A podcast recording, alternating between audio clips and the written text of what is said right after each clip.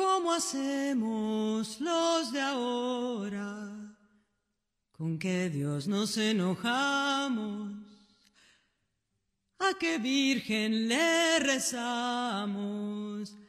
¿Con qué marcos nos juntamos? ¿A dónde van las tristezas? ¿Cómo curamos la rabia? ¿Qué hacemos con las ausencias? ¿Dónde buscamos la savia? Vas.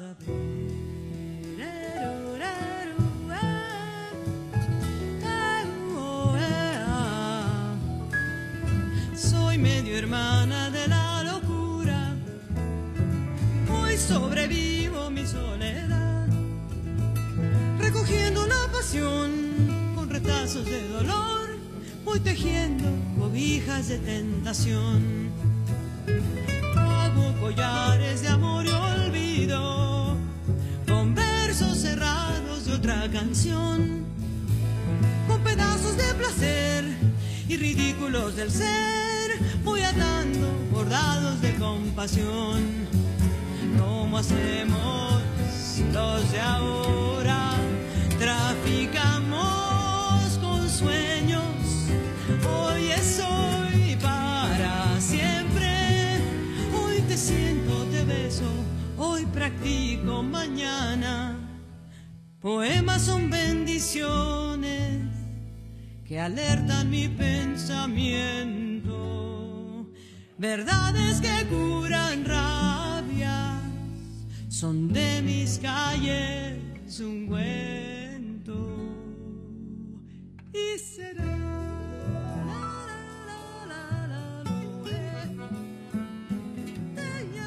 Buenas tardes, buenas tardes para quienes están escuchando ahora y bueno, buenas noches, buenos días para quienes estén escuchando en cualquier momento. Em, bueno, este es mi programa de radio, mi nuevo programa de radio. Se llama ¿Cómo hacemos? Yo soy Leandro Coan y escribí ahí algunas cosas para, para ir presentando el programa, presentándome. Va, ustedes dirán, ¿qué tiene que ver la poesía con la ganadería regenerativa? o la música con la crianza respetuosa, o el feminismo con la alimentación. Bueno, por lo pronto que a mí me interesan todas esas temáticas y muchas más, en serio, me apasionan, me resuenan, me gusta investigarlas y compartir lo que encuentro. Y aparte siento que están todas íntimamente relacionadas. Siento mucha relación entre lo femenino y la agroecología, la salud, la escucha, la receptividad, la comunicación, la música, la educación, el movimiento libre, la expresión. Es por eso y por unas cuantas cosas más que aquí estoy, que hoy empieza esta nueva aventura que me tiene como productor, conductor, operador, ideólogo y unas cuantas cosas más. Y quizás se preguntan, ¿por qué? ¿Cómo hacemos? Bueno, porque es una pregunta que me acompaña hace mucho y me mantiene curioso, atento, en pregunta, porque me apasiona justamente eso, saber cómo hacen las personas las cosas, pensar cómo lograr tal o cual cosa, reflexionar sobre cómo hago yo las cosas, cómo las hacemos en sociedad. Me interesa saber cómo las hacen las demás personas, familias, padres, madres, para aprender, para conocer, para inspirarme? Creo que es una pregunta que me representa. Yo no, no me puedo quedar haciendo las cosas siempre igual, sin preguntarme cómo estoy haciendo lo que estoy haciendo. Quiero saber si hay otra forma mejor, quizás, de hacer las cosas. Eh, ¿Cómo hacemos para estar bien? ¿Cómo hacemos para lograr que el mundo sea agroecológico? ¿Cómo hacemos para tener vínculos saludables? ¿Cómo hacemos para disfrutar de la vida? ¿Cómo hacemos para estar en contacto con lo que deseamos, necesitamos, sentimos? Solo algunas de las preguntas que se me vienen sobre este programa y sobre la vida misma. Y hoy encontré esa canción que se llama ¿Cómo hacemos? igual que el programa, de Mili Bermejo. Y me, encantó, me parece que tiene mucho este, que ver con, con, lo que yo quiero hacer. Y bueno, quise ponerla para, para arrancar, para compartirla. Y ahora vamos a escuchar una canción que se llama Giros del disco Gracias de Berta Pereira y Pollo Piris, que viven en, el Pinar, eh, pasando Montevideo desde acá, y mm, que no es de ellos, pero que me encanta muchísimo. Y, bueno, quería compartírselas y, y proponerles que mm, se tomen un momento para escucharla sin hacer ninguna otra cosa. Eh, se pueden sentar, acostar y concentrarse en escucharla. Es mi propuesta, por supuesto. Pueden hacer lo que quieran. Pero bueno, me parece interesante entregarse al viaje. Quiero verme en tu color y en el brillo de tus lunas encontrar mi corazón y en tu carne hacer mi cuna. Si para darte mi amor necesito piel alguna, te ofrezco mis manos blancas y el sueño de mis mañanas. Quiero regalarte un día y mil noches en tu ayuda Quiero rezarle a tus dioses y bañarme en tu locura.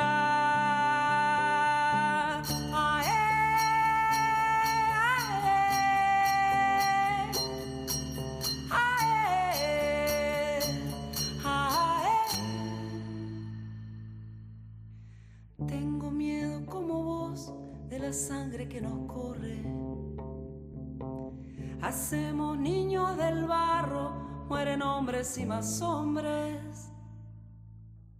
Si para darte mi amor necesito piel alguna, te ofrezco mis manos blancas y el sueño de mis mañanas. Quiero regalarte un día y mil noches en tu ayuda. Quiero rezarle a tus dioses y bañarme en tu locura. Dejemos que el niño nazca, dejemos que el niño crezca, dejemos que el niño juegue, ame, sufra y envejezca.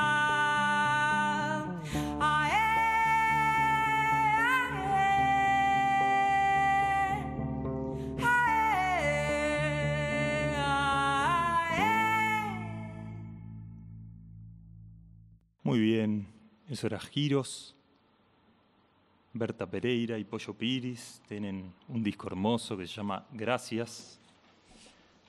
Y tienen más cosas, pero eso es lo que, lo que yo conozco. Muy lindo. Y bueno, en breve estamos por comenzar con la primera entrevista que hoy va a ser con una muchacha joven que se llama eh, yo, sé el apodo, se llama Luli, Luli Bauer, y es de Grow, que es una, empresa de asesoramiento agropecuario. Este, están con Josefina y sé que han incorporado, ahora nos va a contar, a otros, otros integrantes.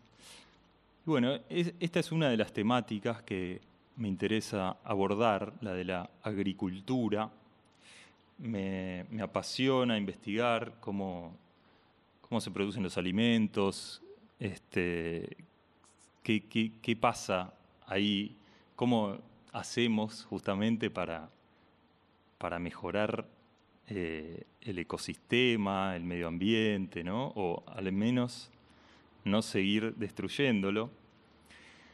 Y, y bueno, es una temática como muchísimas otras sumamente este, polémica y, hay mucha ha corrido mucha agua bajo el puente y sigue corriendo y hay grandes problemáticas y grietas y etcétera.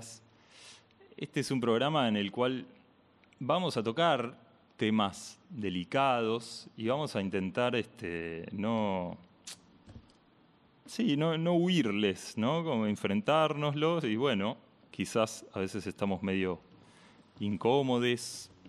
Yo hablo con lenguaje inclusivo, por ejemplo, quizás a algunas personas les, les molesta. No obligo a nadie a hacerlo, ni me enojo si no lo hacen, pero yo siento eso. Y, y así como con otras cosas, este, a veces eso trae incomodidad, ¿no? Me parece que hay, hay límites y límites, y también es interesante ver qué nos, nos lleva a hacer lo que hacemos. Este, y bueno, le doy la bienvenida a Luli a ver si funciona. Hola Leandro, ¿cómo estás? Ahí está, maravilla. Bien, muy bien. Vos, bienvenida. Bueno, muchas gracias. Bueno, y si querés, Luli, empezar a contarnos un poco este, cómo nació Grow y, qué es también. Bueno, eh, Grow es mi emprendimiento que junto con, una colega, somos las dos agrónomas, con Josefina Garese y ahora sumamos a otro colega, Adrián Bálsamo. Y bueno, empezamos a nos recibimos hace dos años y cuando salimos al mercado laboral había muy, poca, muy pocas opciones y las opciones que había no nos llamaban mucho la atención porque era más bien comercial y nosotros no queríamos llevar por ahí nuestra carrera. Y entonces eh, empezamos a estudiar y a investigar y descubrimos este mundo de la agroecología que que lo das en facultad, pero muy superficialmente. Mm. Entonces, bueno, empezamos a ver el tema del pastoreo racional, del manejo líquido, de la permacultura. Y bueno, nos empezamos a especializar por ahí y de a poco empezamos a agarrar experiencia y ahora armamos proyectos en pastoreo racional. Eh, somos parte del equipo de Pampa Oriental, que es el grupo de, manejo holístico, que, bueno, también es algo nuevo en Uruguay. Sí. Y también otra área que, estamos desarrollando, que nos parece que, falta en Uruguay, es el tema de la difusión de estas prácticas. Por lo que empezamos a realizar giras, charlas, eh, jornadas, que bueno, por culpa de la pandemia se nos frenó un poco eso, pero la idea es retomarlo porque yo creo que para cuando sos joven y estás viendo qué te gusta, qué no, este es un mundo que, capaz que no lo conoces y, creo que te puede abrir muchas puertas conocer cómo se produce de esta manera alternativa que decimos nosotros, que no es la manera tradicional, y que hay mucho conocimiento y muchas cosas buenas que, se pueden hacer. Bueno, vamos a, eh, esto es otra cosa que va a pasar mucho en este programa, que probablemente la, audiencia sea bastante diversa y, hay quizás pocas personas este, que, saben de qué estamos hablando. Entonces, si querés contarnos un poquito más en detalle eh, qué es el pastoreo racional, el manejo holístico, de qué estamos hablando eh, cuando hablamos de eso.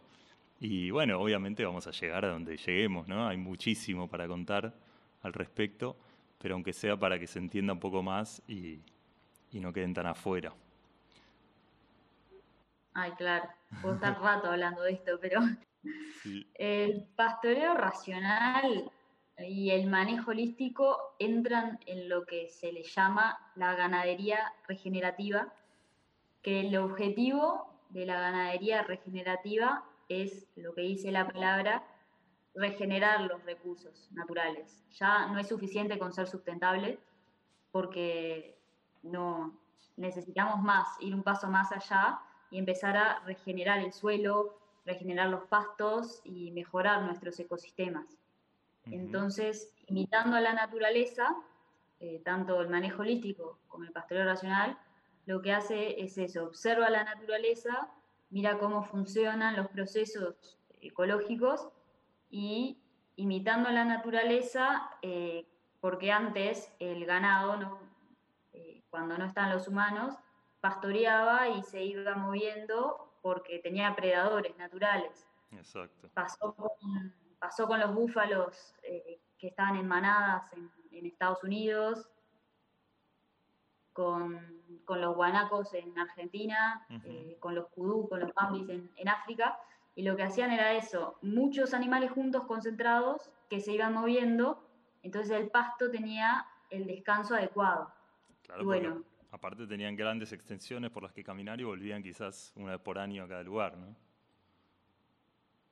Exactamente. Entonces, eh, agarrando eso, lo que hacemos nosotros es intentar imitar ese comportamiento, ese efecto manada, y llevarlo al campo y la verdad que dejando los descansos suficientes para los pastos, ellos reaccionan, empiezan a aparecer especies que por ser tan palatables el ganado las comía y después desaparecían porque no se podían reproducir, pero en el banco de semillas ellas están y cuando tienen la oportunidad aparecen.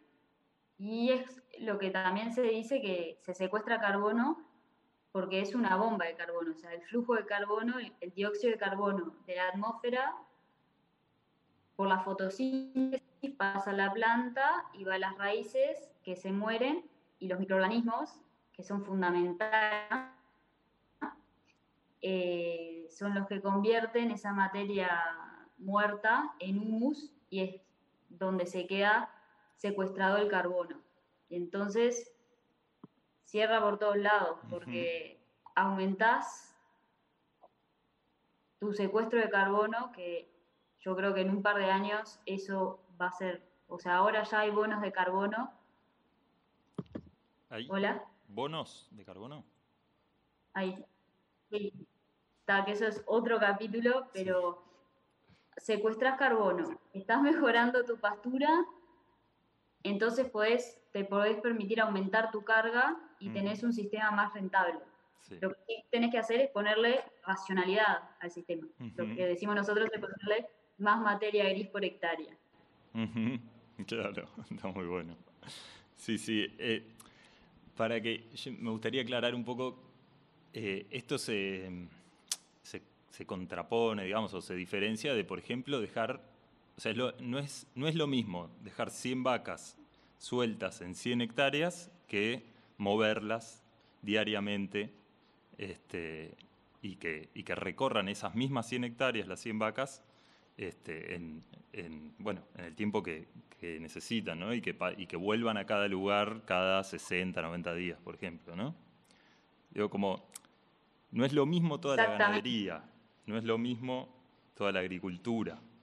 Y, y me parece interesante para, eh, bueno, justo en estos días eh, está bastante en, ciertos medios eh, específicos, me enteré, eh, bastante ahí como candente la discusión a, raíz de una declaración de, Bill Gates, que, todos los países ricos al menos deberían ir llegando a un 100% de, de, ingesta de carne sintética. Este, y bueno, y también hay todo, y es delicada también esta temática porque hay toda una bueno, movimiento vegano y, muchas cosas, pero me parece interesante esta cuestión de no, no es comer carne o no comer carne, ¿no? Para salvar el mundo. Eh, no es lo mismo de qué manera se, produce, se producen los alimentos en general, ni tampoco se soluciona solamente con comer plantas, porque depende de qué plantas comamos, ¿no? Exactamente, sí, yo creo que estuvo bastante errado Bill Gates en su declaración, porque si bien él es eh, estadounidense y hay producción de carne en feedlots, que, que, es otro sistema que, es bien extractivista, digamos, eh, la carne de, laboratorio no soluciona ningún problema, porque primero que tiene un costo muy elevado, eh, también destruye ecosistemas y tampoco sabe la huella de carbono, o sea, cuánto, cuánto CO2 se emite por producir esta carne, no, no hay datos. Y también está el tema del riesgo biológico, o sea, te venden un, un pedazo de carne del laboratorio y vos que sabés qué estás comiendo. La carne de ganado es carne, o sea, es músculo. Y, yo no creo que, sea una solución para el cambio climático. Yo creo que está viendo mal el enfoque de la ganadería porque culpan a la ganadería de las emisiones, pero se olvidan de que, de que con la ganadería es la forma más fácil, más barata de eh, reducir o invertir el cambio climático, porque por medio de esta ganadería se secuestra carbono. Es la, una de las pocas actividades que, que, puede secuestrar carbono. Sí, sí, que tiene una huella este, que es negativa, digamos, o sea, se secuestra más carbono del que se emite. Porque esa es otra, otro gran tema, porque, bueno, hoy estuve leyendo ahí a, a Borrelli, un gran maestro, este, argentino, que decía, le echan la culpa al metano, ¿no? de, de, los gases de las vacas, o de los rumiantes en general, que la mayoría en este momento son vacas, tengo entendido, y, y se, se, dejan afuera un montón de informaciones y de cuentas respecto, o sea, está bien, la, agricultura no genera metano eh, de, por, porque no hay animales, pero genera un montón de, de emisiones este, y, de, y de desertificación por un montón de motivos. Entonces, es muy importante, ¿no? Como empezar a incluir todas las variables, que es probablemente imposible en algún punto, porque realmente son tantas, tantas, tantas que es inabarcable, pero hay algunas que son muy importantes, entonces este, no, no da para dejarlas afuera por, por conveniencia, vaya uno a saber, ¿no? Por qué este, me, da la impresión de que hay intereses ahí, conflictos de intereses, tanto en la declaración de Bill Gates como en la de otros ingenieros agrónomos, etcétera, que venden agroquímicos, ya sea, o, que es lo que saben, ¿no? Y trabajan de, de recetar cuánto hay que fumigar o cuánto hay que fertilizar. Sí. Este, mm, una cosa que, que también te quería preguntar es si querés detallar un poco más qué es lo que pasa en un feedlot. También, porque algo que vengo sintiendo hace muchos años es que es fundamental que, todas las personas nos enteremos más de cómo se, producen nuestros alimentos, ¿no? Este, porque tenemos una gran responsabilidad y una gran este, potencia y, nuestras decisiones construyen lo que sucede.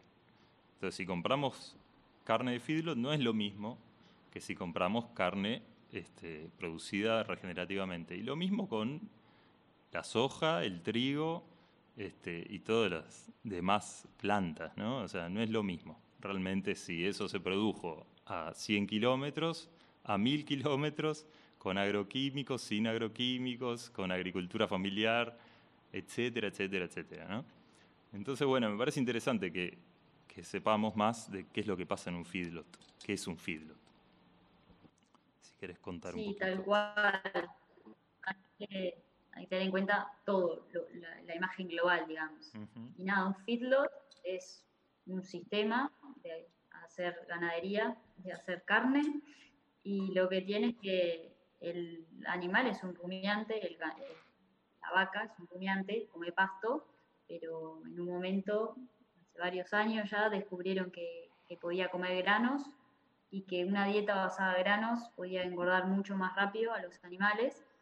Entonces lo que hicieron para producir más y más carne, agruparon a todos los animales, los estabularon, o sea que los animales en los feedlots no se mueven para no perder peso, y les dan una dieta balanceada obviamente, pero con mucho contenido energético y de granos. Y bueno, y ahí es lo que pasa que el hombre es como está fuera del ecosistema y lo quiere dominar y no se cumplen los ciclos de, los nutrientes porque la bosta no se integra al suelo y hay un problema porque esa bosta donde va a parar eh, se, va a parar al agua y se, contaminan las fuentes de agua. Eh, y bueno es un sistema que en Uruguay hay feedlots, pero no es el sistema predominante, por suerte. El tema es que en Estados Unidos ese, esa tipo, ese tipo de industria ganadera, cárnica, hay muchos sistemas así, por eso es la preocupación también. Pero de nuevo, para mí no es la vaca, es el cómo se produce. los sistemas tienen que pasar a una otra forma de producción que integre más eh, lo que es la vida del rumiante, que es estar moviéndose, alimentándose con pasturas naturales, porque los, los animales, el ganado, son como chef, necesitan una dieta variada, les gusta comer una planta, eh, plantas variadas, gramíneas, leguminosas, necesitan varias cosas. Entonces, es como hacer de, algo, de un organismo vivo una industria y yo creo que, que no está bueno y que la gente eh, se está dando cuenta de que, de que ya no importa saber de dónde vino la carne, sino el bienestar animal está pesando mucho. O sea, ¿Cómo pasó ese animal? ¿Cómo vivió? Totalmente. Sí. Sí, porque no es lo mismo, no es lo mismo, no es la misma, o sea, el alimento tampoco es, es lo mismo, ¿no? Y no nos nutre igual, ni, ni nos desnutre igual. Este, y algunos directamente para mí ya deberían ni siquiera llamarse alimentos, eh, cuando son producidos tan artificialmente. Eh, ya sea por carne sintética o por feedlot. No, puede ser que exista eso, es como irnos a una cosa ya muy distópica. Y, también tiene mucho que ver los feedlot, que vos mencionaste más lo de, lo de vaca, no sé si se llaman igual, los de cerdos y, y pollos, este, pero tiene mucho que ver con lo que estamos viviendo hoy, ¿no? Como hay este, altas chances, según, según varias fuentes, que, de que esto, este virus eh, mundial haya sido este, criado o mutado en una granja industrial que, ni debería existir, ¿no? Este, de esa manera. Entonces, y que, y que se está pensando, por lo menos en Argentina, en poner nuevas eh, granjas industriales chinas de cerdos, este, lo cual es delirante a mi, a mi gusto. Este, Luli, quería que, nos contaras un poco de pampeanas regenerativas orientales. ¿Qué es eso? Bueno, con José eh, formamos parte de este grupo tan variado, que lo que hace es un grupo de mujeres, muchas mujeres de distintas edades, distintos contextos, hasta de distintos países, eh, abuelas, eh, periodistas, productoras, eh, técnicas, todas distintas, que lo que tienen algo en común, que lo que quieren es que se produzcan alimentos sanos, alimentos nutritivos, que están pensando en las futuras generaciones y quieren que desde arriba, o sea, desde el gobierno, se empiecen a emplear medidas para que, para que se empiecen a, promover este tipo de... Ya en José Ignacio es el primer lugar de Uruguay que, por ejemplo, que se prohibió el uso de glifosato. Entonces, bueno, es un, grupo de mujeres que, que, tienen un mismo fin en común, que están por cómo se producen los alimentos desde las productoras y que están todo el día en el campo, hasta eh, periodistas que, estudian, investigan, eh, investigan el origen de los alimentos.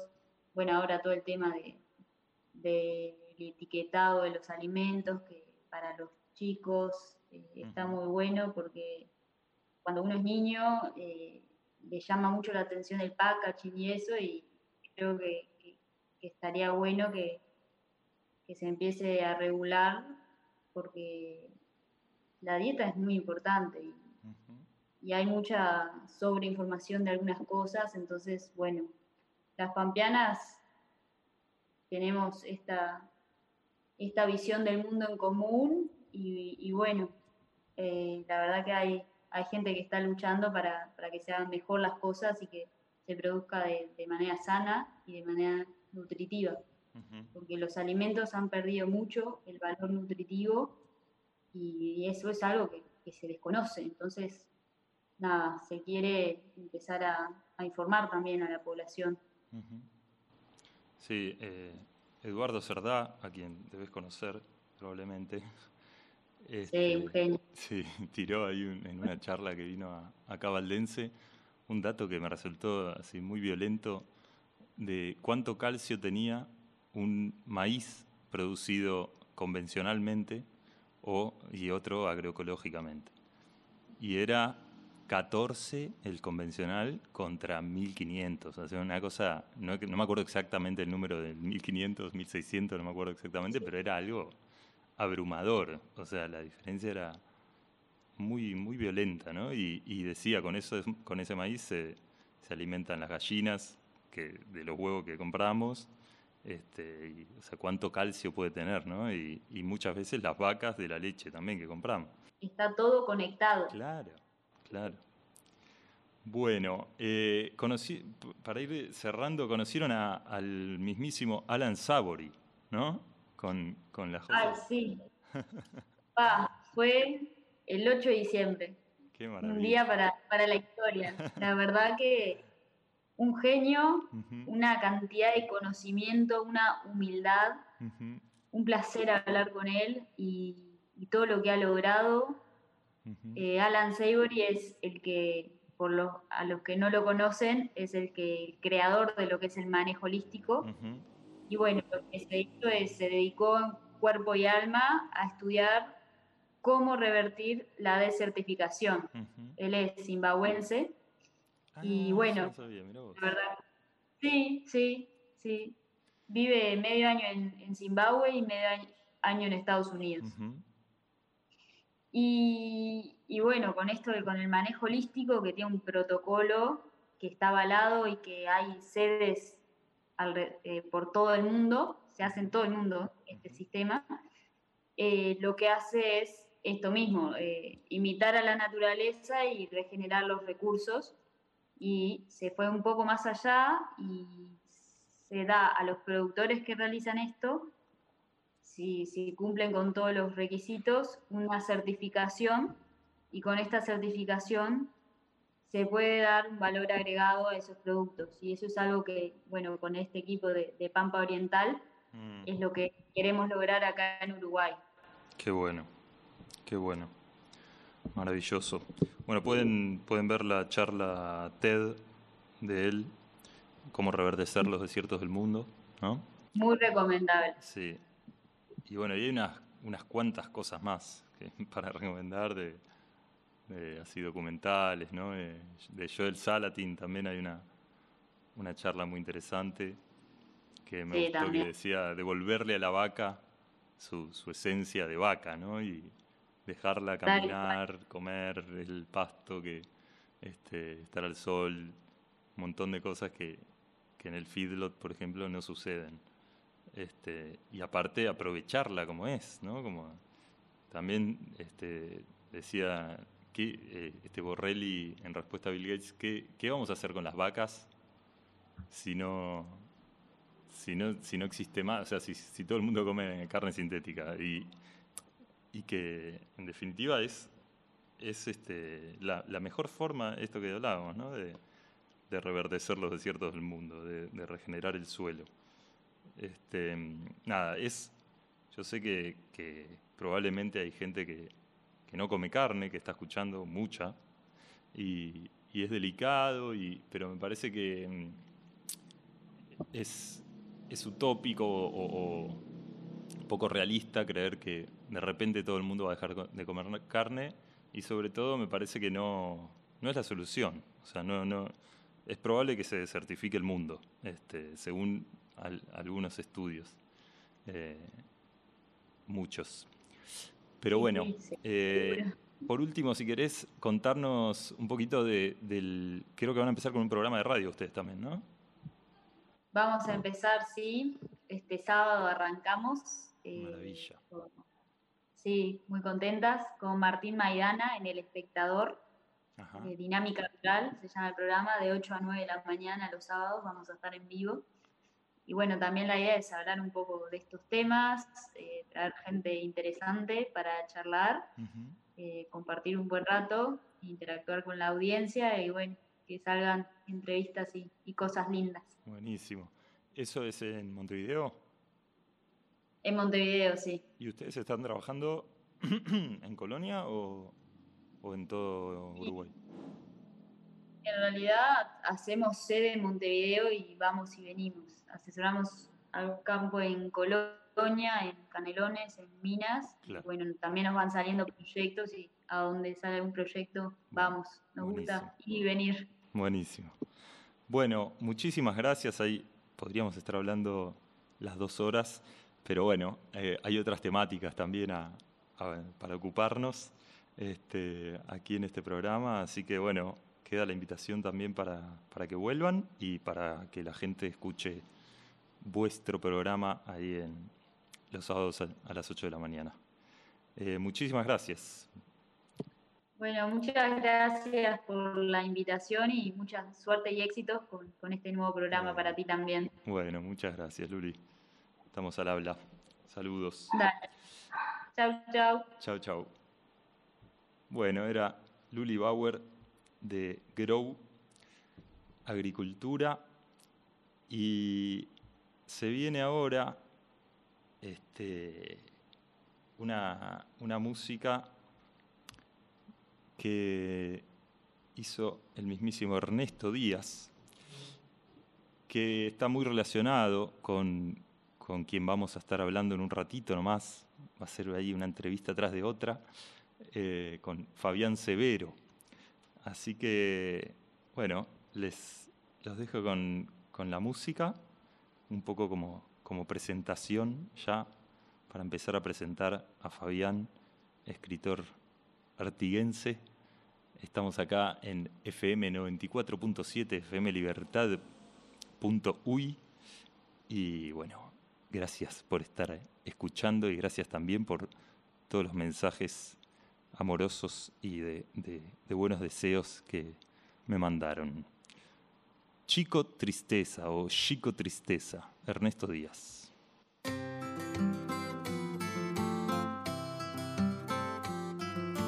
Cara, tu não conhece o Chico Tristeza, que quando fica na graxa toca cabeça. Olha, é o Chico Tristeza, é o rei do pandeiro, dela de Três Cerros. Olha, é o Chico Tristeza, é o rei do pandeiro de la de Tres Cerros. É a tristeza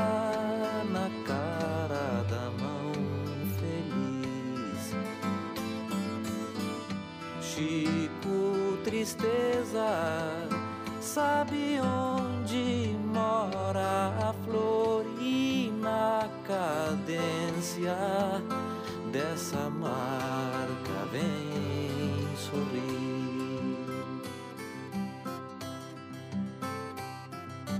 Quero que na bobagem dessa chamarra os dedos traigam todos os recuerdos do Chico Tristeza.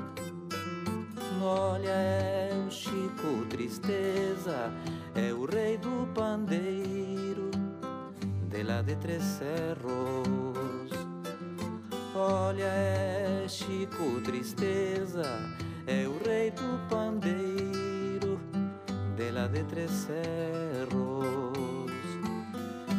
É a tristeza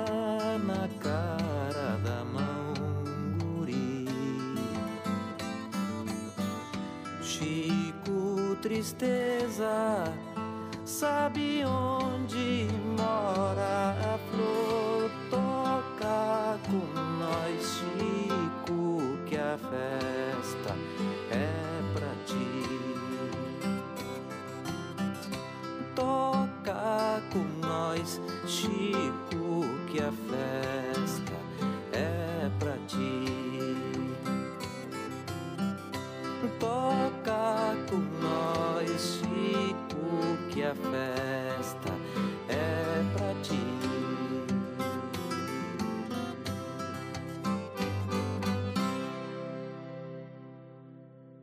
Bueno, en esta parte me olvidé de subir el micrófono, así que no se grabó lo que dije. Por ende les cuento que ese que, que cantaba era Ernesto Díaz y que me puse a presentarlo a Fabián Severo, que es quien va a hablar, a quien voy a entrevistar en esta parte que sigue. Él es de Artigas, escribe en portuñol, que es una lengua que se habla en, la zona de la frontera entre Uruguay y Brasil, bueno, también en, otras fronteras de Brasil con, con otros países de habla hispana. Y bueno, es escritor, es docente y es sumamente interesante, ahora lo van a escuchar, así que les dejo con la entrevista con Fabián Severo. Buenas tardes, ¿cómo andan? Gracias por la, por la invitación, Leandro. Sí, porque eh, yo soy de Artigas, yo nací en Artigas y viví mi infancia y mi adolescencia y mi juventud en Artigas, también viví en Rivera tres años y en la frontera de Uruguay con Brasil, eh, en, muchas, en, muchos barrios, muchas zonas de esa frontera, eh, algunos de nosotros hablamos en portuñol, nuestras abuelas, nuestros vecinos, nuestros familiares, eh, nuestros padres hablan en portuñol.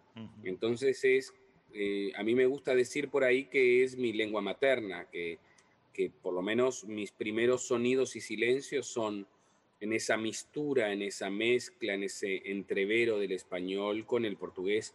Y sí, también hablamos en español porque en la frontera tenemos esa, esa, esa, esa diglosia, ¿no? Eh, yo también hablo en portugués, eh, eh, funciono bien en portugués también, si bien la, escritura del portugués no es mi fuerte, pero leo en portugués, hablo en portugués. Ah. Sí, sí, sí. ¿Sabes qué? Te, te, interrumpo un momento porque me acabo de enterar que no estaba saliendo mi voz durante toda la presentación que hice sobre, sobre vos, este, desde, si no me equivoco, desde que desde que terminó la canción, que bueno, era Ernesto Díaz, eh, ahí parceiro tuyo, ¿no? De, no sé si nació en Artigas también él.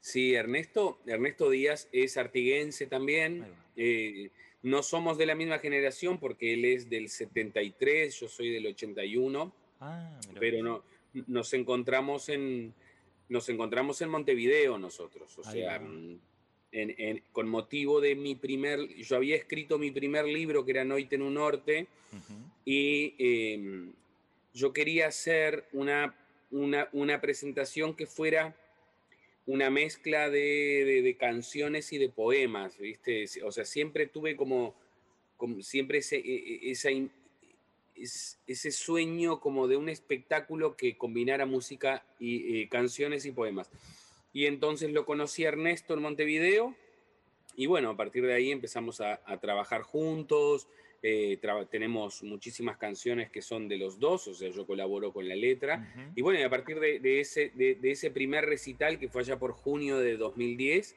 ah. hemos hecho recitales eh, a lo largo de estos, de estos casi 11 años, hemos, eh, hemos hecho recitales por por todo el país, hemos ido a todos los departamentos, hemos ido a Brasil, hemos ido a Argentina.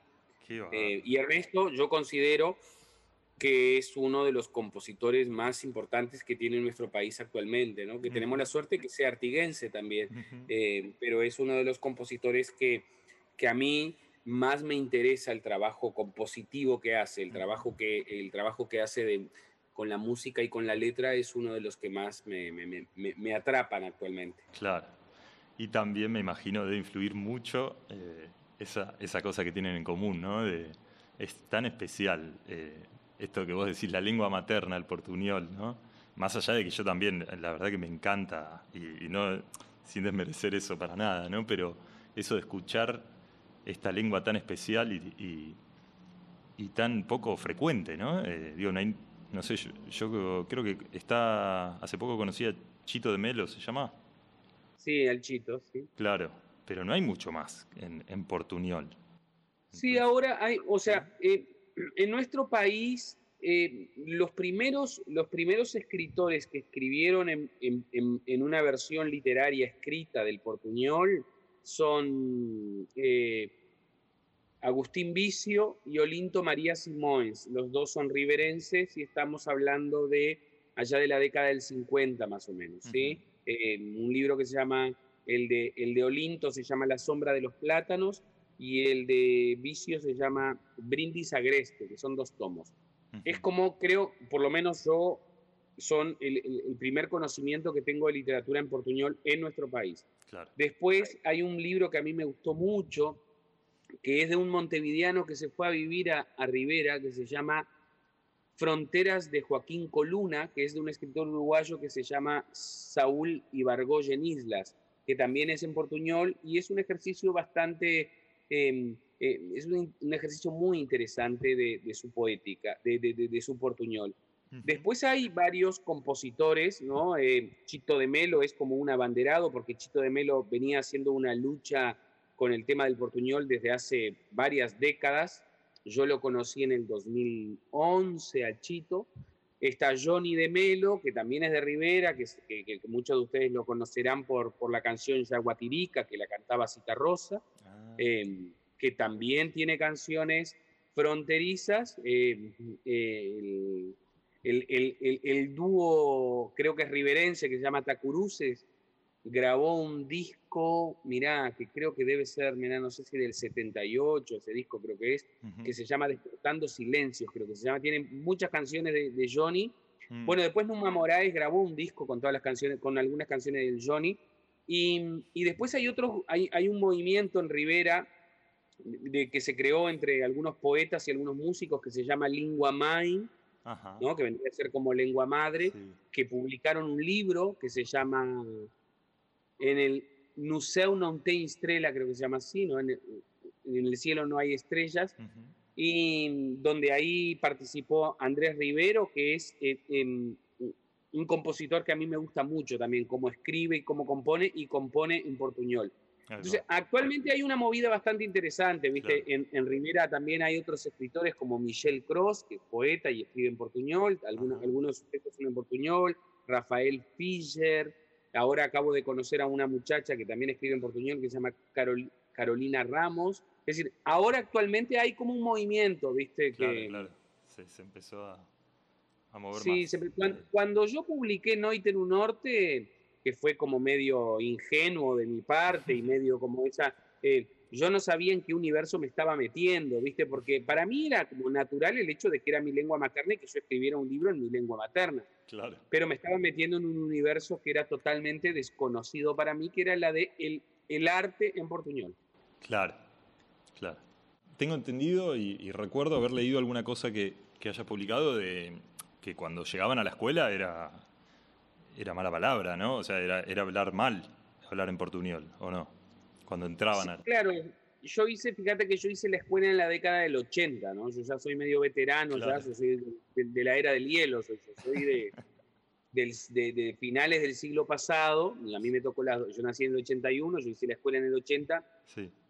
Y en aquella época recuerdo que el portuñol, incluso hasta en mi casa, mirá que mis padres hablaban en portuñol, mis familiares hablaban en portuñol, pero estaba como ese imaginario de que nosotros teníamos que hablar bien, o sea, si ahora que vas a estudiar, que vas a la escuela, eh, tenés que hablar en, español, entonces nos corregían. Y en la escuela, sí, en la escuela hablábamos, estudiábamos y hablábamos en español, en el recreo, en el recreo hablábamos en portuñol, pero eh, cuando a uno se le escapaba alguna expresión, uno se estaba cuidando todo el tiempo, cuando a uno se le escapaba alguna expresión, em, nos corregían, ¿no? Yo creo que eso creo que actualmente ha cambiado. No sé por qué yo, viste, ya no vivo. Claro. Estoy medio alejado de la frontera. Sí, sí, sí. Ahora, eh, también leía. Quiero que, leas este, algo, algo tuyo. Eh, leía algo que escribiste ahí, que publicaste. Me hubiera gustado ser un decidor, ir de sitio en sitio diciendo historias, pero terminé escribiendo en una lengua que no se puede escribir. Por eso intento en cada libro dibujar una partitura que se parezca a los sonidos y silencios de mi barrio. Y en cada recital hago una interpretación siempre distinta, siempre nueva. Entonces, bueno, ya que te, hubiera gustado ser un decidor, te invito a decir algo tuyo aquí en bueno, este voy espacio. A, Bueno, yo voy a leerles un, a ver, déjame abrir así como al azar aquí. Eh, eh, voy a leer un fragmento o un pedacito de Sepultura, que es mi último libro. Que, em, yo, vos sabés que, que sí, a mí me gustaría haber sido un, o sea, un decidor, ¿no? Andar por ahí diciendo la historia oralmente. Eh, ¿Qué pasa? Que como uno no tiene muy buena memoria, eh, lo tiene que anotar, lo tiene que escribir. Entonces cuando vos lo anotás, que lo pasás a la hoja, tratás de que el dibujo que esté en la hoja se parezca a como vos lo escuchás en tu cabeza. Pero en esa versión que queda escrita en mi caso, es como una partitura porque después cuando llegan los recitales, cuando llegan eh, las lecturas, cuando me invitan por ahí, en general siempre le cambio cosas porque justamente el portuñol tiene como esa cosa resbaladiza, ¿no? De, la oralidad. Y bueno, entonces, a ver... Em, a ver cómo sale. Vamos a ver cómo, sale. Mira, justo acá encontré uno que tiene que ver con la radio, porque la radio es muy importante para mí. Mira, dice, usted, eh, em, Sepultura, para los, que, para los que no conocen la historia, es, eh, es la historia de una muchacha que se va a Pueblo Sepultura a eh, tratar de encontrar las voces de su abuelo desaparecido, de sus abuelos. Y entonces se encuentra con un escuchador, es decir, el, narrador de la historia es alguien que escucha a los muertos. ¿ah? Entonces, eh, cuando uno lee Sepultura, solo escucha la voz de ese viejo, de ese narrador, que es un escuchador, entonces solo él habla. Entonces él le está hablando a la muchacha y dice, Usted es joven, tiene oído de modernidad y yo escarbando en lo antiguamente. Antes de las voz, yo ya escuchaba la noche. Ahora que pienso, si hay algo que hice durante toda mi vida, fue escuchar. Cuando mi mundo terminaba en el portón, mundiño, oscuridad de fábrica, yo prendía la radio y me escapaba. No estaba, en la radio de mis noches sonaban las canciones conmigo adentro. ¿Cómo ese de la canción podía ser yo? Yo entrecerraba los ojos y parecía que la radio era mi madre me cantando para dormir. Pero yo no me podía dormir, por eso enseguida daba un salto, me mojaba la cara y me lembraba que yo no tuve madre. La canción de cuna de mi infancia fue el silencio. ¿Será por eso que no sé cantar? Usted sabe, ah, qué bonito, quien canta sus males espanta. qué bueno, qué maravilla. Muchas gracias. Pensaba en, estas historias eh, tremendas, ¿no? Algunas, este, y, un poco mm, en la palabra, porque vos, vos pusiste también, un libro es un lugar para existir, escribiste en algún momento, en algún lugar, y también escribo para no morirme de tristeza. Y también contaste en otro lugar, una, eh, una vecina me dijo, Fabi, cuando escribas, no te olvides de nosotras, porque van a pasar muchos años para que tengamos otro escritor en el barrio.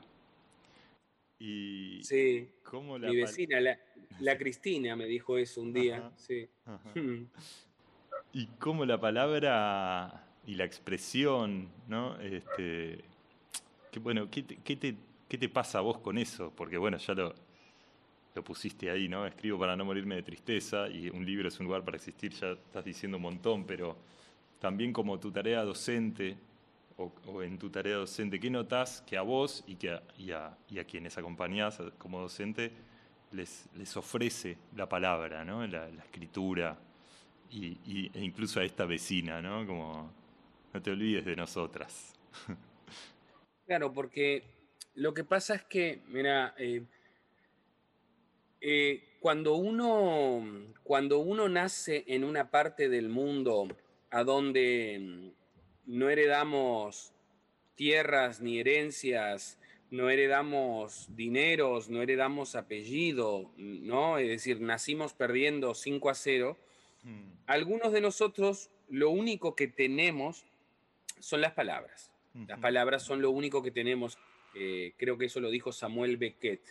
Entonces, eh, las palabras son ese lugar que tenemos para existir, para contarnos quiénes somos, para contarnos a los demás, para recordarnos. Nosotros recordamos en las palabras, nosotros nos narramos en las palabras. Fíjate que lo que vos creas, Leandro, que vos sos, es un relato que vos te contás. Es decir, vos decís, ah, ¿y cómo es Leandro? Bueno, Leandro es, y ahí contás un relato a través de las palabras. O tu memoria, tu recuerdo, mi recuerdo. Vos decís, Fabián, contame cómo era tener 15 años en Artigas. Y lo que yo te cuento es un relato. Entonces las palabras son fundamentales en nuestras vidas para, para que podamos existir. Y la literatura es una herramienta muy potente, o por lo menos es la herramienta que encontré yo, el lugar que encontré yo para existir, el lugar para estar, ese refugio a donde puedo decirme.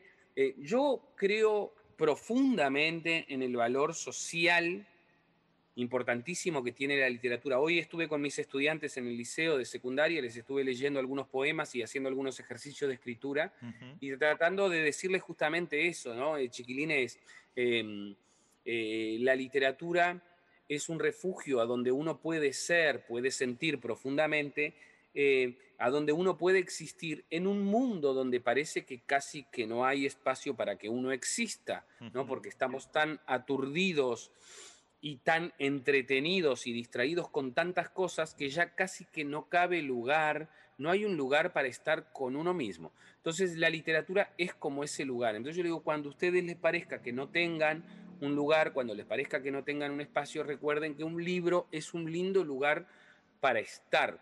Eh, yo creo profundamente en el, en el, en el valor social de la, de la literatura, en ese lugar a donde vos podés ser vos mismo sin, sin, sin distracciones eh, y sin tener que darle explicaciones a nadie, ¿no? Es decir, yo cuando escribo puedo ser el Fabián que a mí me hubiera gustado ser sin tener que darle explicaciones a nadie. Incluso puedo escribir como, como se me ocurra, como se me antoja, sin que nadie me pida satisfacciones porque la literatura, ¿no? Es ese universo libre a donde, a donde yo puedo ser.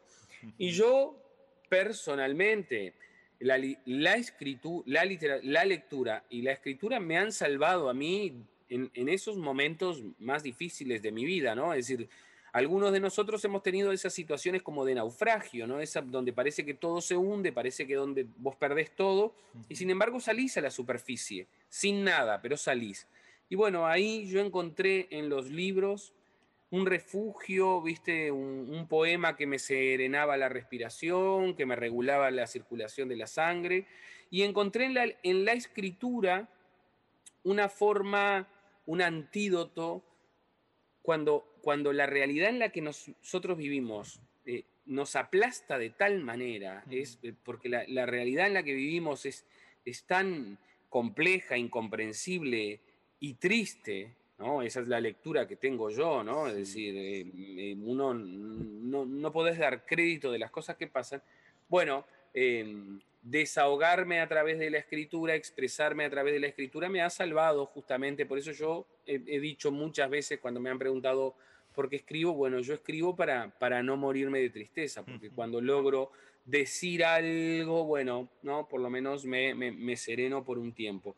Y una vez que estaba caminando por Artigas ahí en mi cuadra, yo había, yo volví de, yo, yo vivía en Montevideo, ahora vivo en Atlántida, pero yo vivía en Montevideo, y, me fui a Artigas un día con mi esposa, con mi hija, y estábamos caminando ahí en, en la cuadra donde yo vivía, que siempre que voy a Artigas voy a esa cuadra, y una de mis vecinas salió a saludarme, que vivía enfrente a mi casa, y dijo, ah, Fabián, el poeta de mi barrio.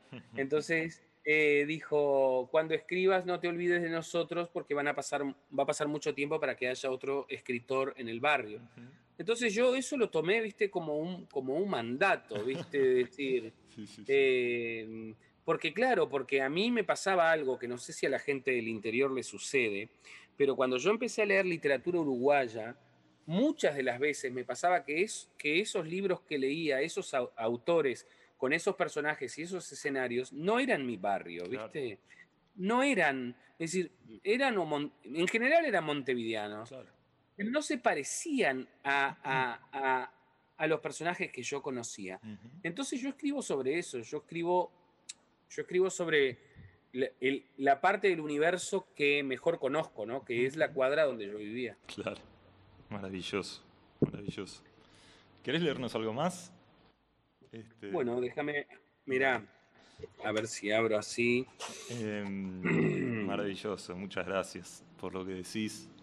Me parece. Por favor. Me parece muy. Muy sincrónico también escucharlo ahora. Eh, eh, yo, vos sabés que yo, Leandro, eh, mi acercamiento a la literatura es muy tardío, ¿no? Yo me encontré con la literatura de joven. yo vengo de un hogar, de un barrio, a donde no había libros, ¿no? donde nadie leía, donde la literatura no estaba en nuestro barrio. Yo lo he dicho alguna vez, ser escritor no estaba en el horizonte de, mi barrio, ¿viste? cuando te preguntaban, ¿vos qué querés ser? A nadie se nos hubiera ocurrido decir ser escritor, ¿no? Porque es como el escritor, no, no, sabemos ni que existe eso. Y, pero resulta que en mi casa había una radio, mm. un tres, me acuerdo, primero había un grabador, y después me acuerdo cuando mis padres compraron un 3 en 1, ¿te acordás que era el, disco, el, graba, eh, ¿no? el disco de vinilo, el, casetero y la radio? Y bueno, y yo pasaba horas de mi infancia pegado a la radio, porque ya te dije que yo soy de la era del hielo, y en aquella época, para que vos escucharas la canción que a vos te gustaba o alguna canción que te había llamado la atención, tenías que pasarte horas y para para poder escucharla. Y no tenías cómo saber la letra, porque ahora vos googleas la letra y la tenés. Pero en aquella época vos tratabas de memorizártela, te la anotabas en un cuaderno. Y, incluso con, mi esposa, que también es de la frontera, somos de la misma generación y a ella le pasó lo mismo que a mí, nosotros jugamos de cómo cantamos las canciones con versiones distintas, ¿viste? y, y cuando descubrimos la letra, es para ah, la, letra actualmente, es todo un descubrimiento, porque claro, nosotros la cantábamos de otra forma. Eh, entonces, yo, que no tenía noción de la literatura, lo que sí me veo yo de niño sentado ahí al lado del 3 en 1, maravillado con algunas canciones que me fascinaban y que yo no sabía qué es lo que querían decir. Entonces había como una especie de trance, ¿viste? Con con la letra de la canción. Entonces, mi literatura fue la radio, mi literatura fueron las canciones, mi encuentro con la palabra, con el juego de palabra y con lo poético fueron las canciones. Por eso yo trabajo mucho con las canciones, o sea, mi, mi, primer acercamiento a lo poético es las canciones y después recién viene la literatura. Y con las canciones yo aprendí que las canciones pueden tocar los temas más profundos de la humanidad, pero sin sin perder lo cotidiano, sin perder lo concreto. Es decir, es una forma de hacer concreto lo abstracto. Entonces yo siempre quise escribir así, ¿viste? Siempre quise escribir de una forma como las canciones que yo escuchaba. Y la otra fuente, mi primera fuente es ahí de, de, la radio, y mi otra fuente literaria fueron mis vecinos. Porque si bien yo no tenía libros, yo ya venía con un defecto de fábrica, que era que me pasaba mucho tiempo mirando a mis vecinos. Claro. ¿Entendés? Yo los miraba caminar, cortar el pasto, dar vuelta a tierra, los escuchaba hablar y me fascinaba la musicalidad y la poética esa de todos los días. Y a su vez me impactaba o me sensibilizaba con esas pequeñas tragedias cotidianas, es decir, mis vecinos habían vivido tragedias que podrían perfectamente ser una película, ser un libro, pero mis vecinos no aparecían en las películas y en los libros, porque la intimidad de la pobreza o la intimidad de la miseria no es algo que se muestre a menudo. ¿No? Es decir, el, el, modelo hegemónico, este paradigma hegemónico en el que vivimos nosotros, intenta imponernos una intimidad que es clase media alta, es decir, pareciera que todos nosotros vivimos en esas casas con esos ventanales, con esos sillones, con esos patios, con esas piscinas, esas casas a donde parece que no vive nadie, ¿no? Todo ordenadito, pero no se muestra la intimidad de la pobreza. Entonces, eso logra incluso que nosotros sintamos una especie de vergüenza de mostrar nuestra intimidad. No, no te muestro mi casa porque está muy desordenada y viste, mi casa no se parece a las películas. Totalmente. Eh, Entonces, yo ahí encontré un, eh, encontré un terreno fértil de trabajo, ¿viste? Que era cómo, lo, cómo poetizar esa, eh, ese mundo cotidiano de mis vecinos, que era el mío también, ¿no? Porque yo también vengo de una familia muy humilde. Si bien yo trato de recordar que nosotros no pasábamos hambre, pero sí em, recuerdo, de, recuerdo una infancia muy humilde. Em, y, y, mirá que a mí me pasa como Atahualpa Yupanqui, ¿no? Yo vengo de muy abajo y muy arriba no estoy, ¿no? Imagínate que soy docente de secundaria, entonces muy arriba no estoy. Entonces esa intimidad de la pobreza me brindaba un material poético que había que encontrar la forma de cómo trabajarlo, ¿viste? Entonces Em, más o menos ahí se mueve como mi universo literario. Entonces, si vos mezclas las canciones con la poética de mis vecinos, con la forma de hablar de mis vecinos, bueno, el resultado es lo que yo quisiera hacer. O sea, yo quisiera que mis libros sonaran un poco parecido a eso, ¿viste? Claro, claro, claro. Me parece que no, no estuve ahí, pero las cosas que leí, ni siquiera te escuché tanto, pero las cosas que leí, y también conociendo un poco el portugués, o sea, bastante, eh, eso ayuda ¿no? a, poder situarse ahí y bueno, y vos también con la forma de escribir, la verdad que a, mí al menos me pasa que lográs bastante que ver, o sea, poder ver esa cuadra, ¿no? Como un poco esa escritura medio, medio, medio de cine, ¿no? Como que estás viendo ahí la, la imagen de lo que sucede cuando, ah, qué bueno. cuando te leo. Este, bueno, y, y, si querés, contanos ahí, léenos bueno, eh, eh, yo escribí Viralata, una novela que mm, yo la escribí, en realidad yo no escribí un, libro como para publicar, sino que mi madre murió en algunas circunstancias que son un poco complejas, ¿no? Mm.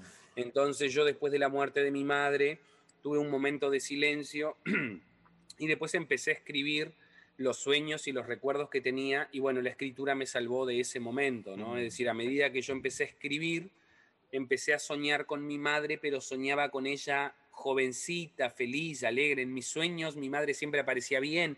Entonces yo dije, bueno, está, acá es el camino. Entonces seguí mm. escribiendo, ¿viste?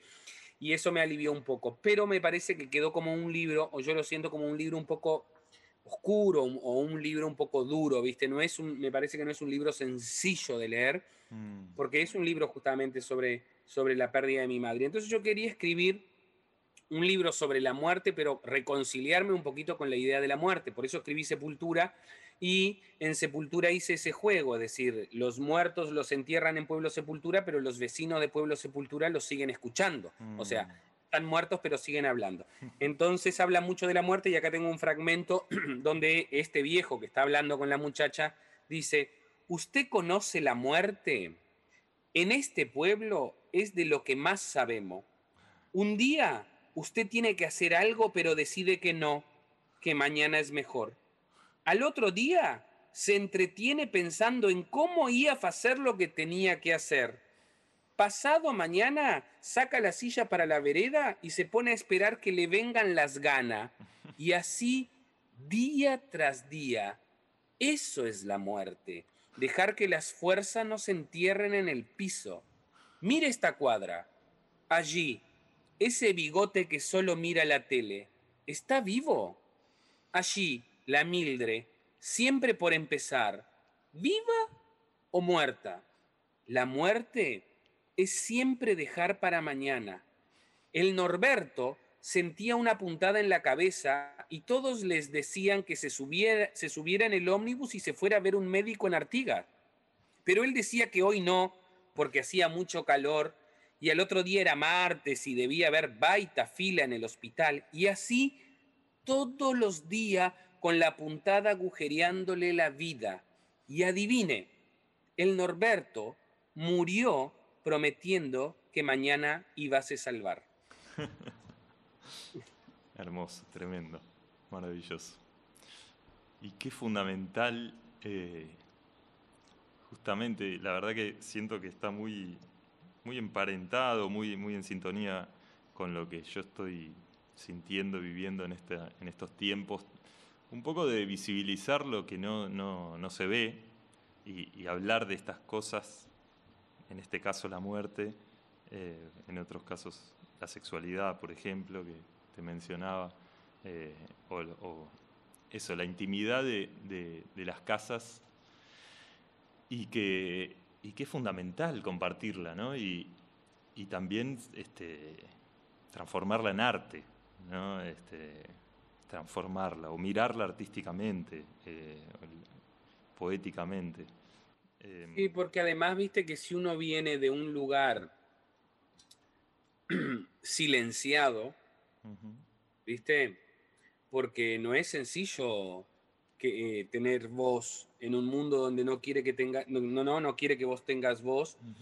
y, es muy difícil eh, que vos te puedas expresar de la forma en que vos quieras, porque además, o sea, ¿no? hay un paradigma hegemónico que, ¿no? que, que hegemoniza las voces, ¿no? que las, que decir, mm, no sé si a vos te pasa, a veces a mí me pasa, yo ahora no, porque ya estoy un poco viejo, pero cuando era medio joven iba a los festivales y recuerdo esa sensación de que subía una banda, bajaba una banda, subía otra banda, bajaba una banda, subía otro, un dúo, bajaba y iba, ¿no? Y parecía que siempre estaba escuchando el mismo, o sea, era la misma mm. musicalidad con la misma composición, o sea, podrían haber quedado el mismo cantando todo el tiempo porque, o sea, independiente de que cambien los dúos o las bandas, era como lo mismo, ¿no? Esa cosa hegemónica que se impone es muy difícil.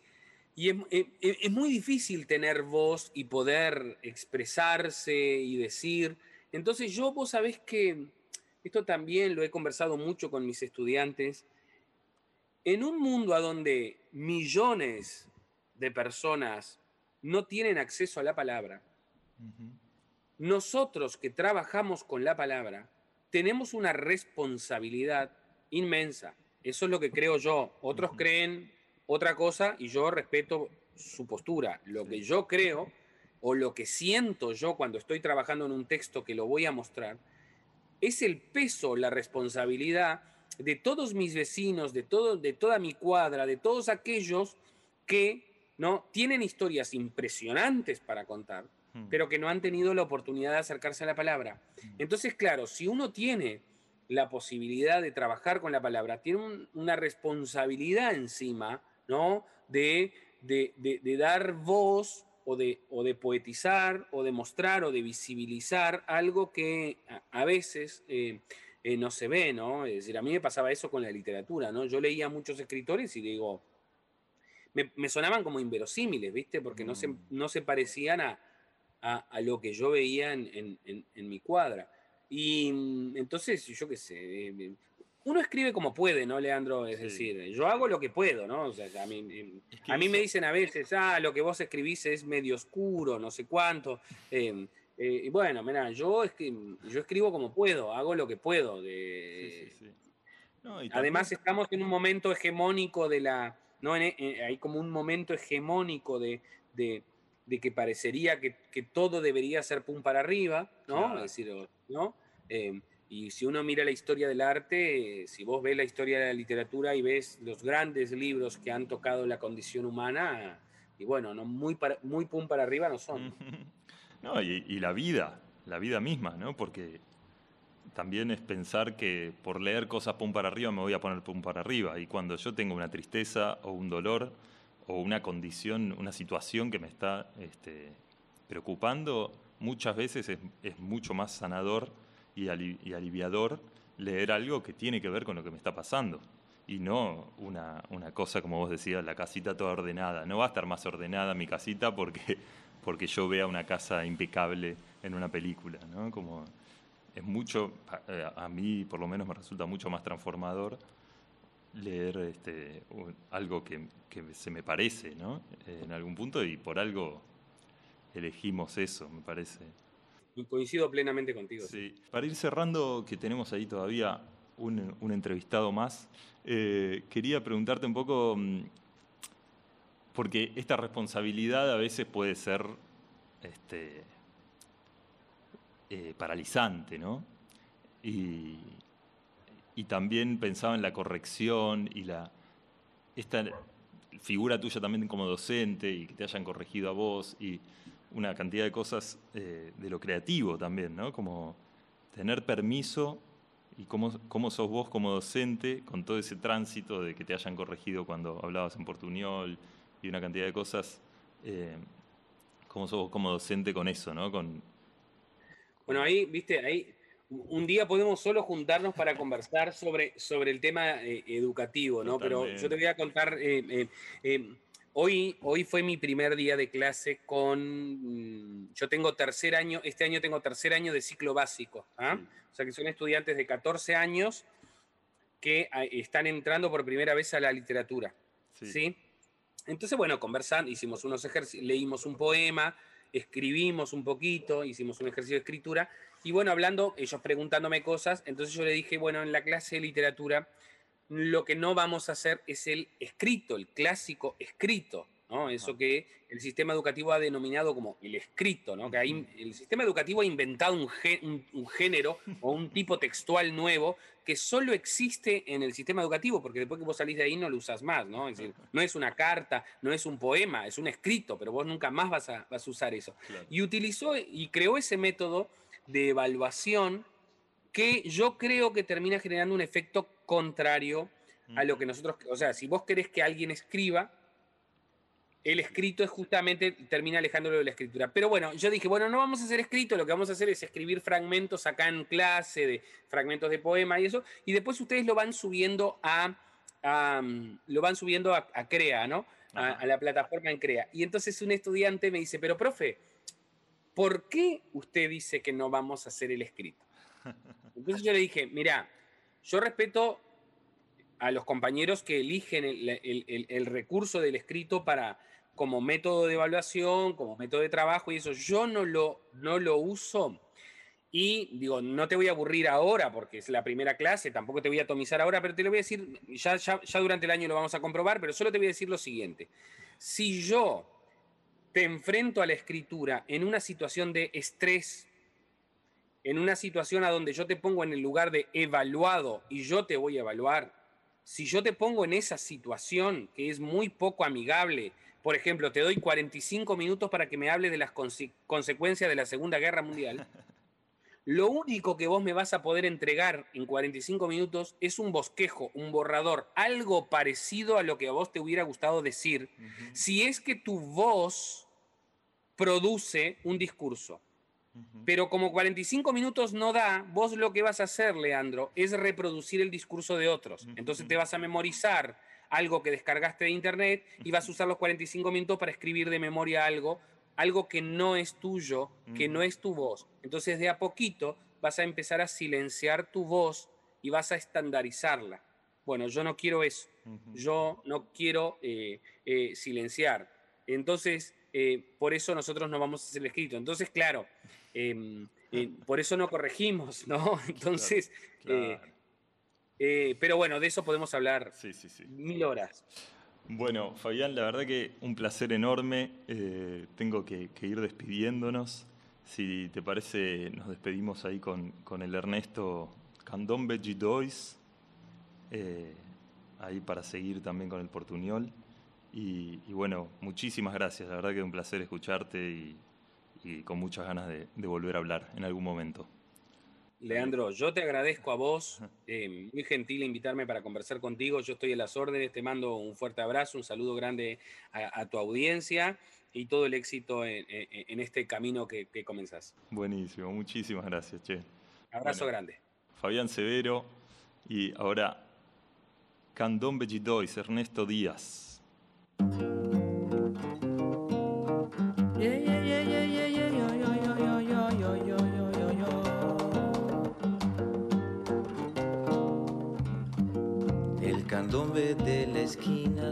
no es un candombe prestado.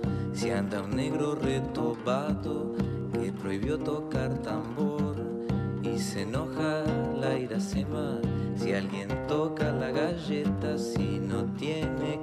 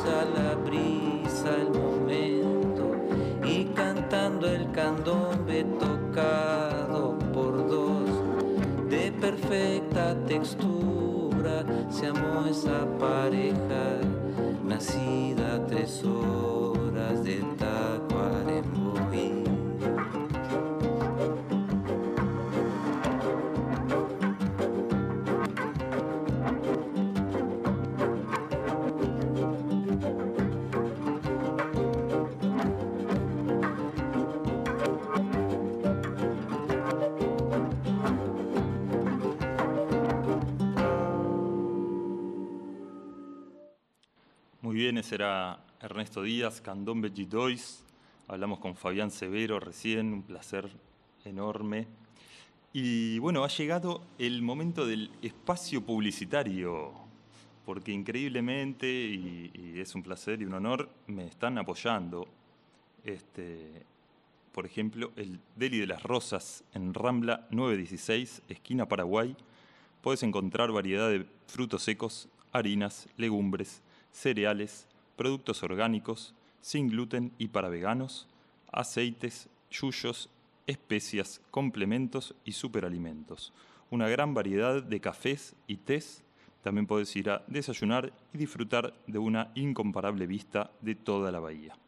Por consultas y pedidos 099 520 371. En Clara Cocina hacemos fermentados especiales que fortalecen tu salud y le agregan sabor a tus preparaciones.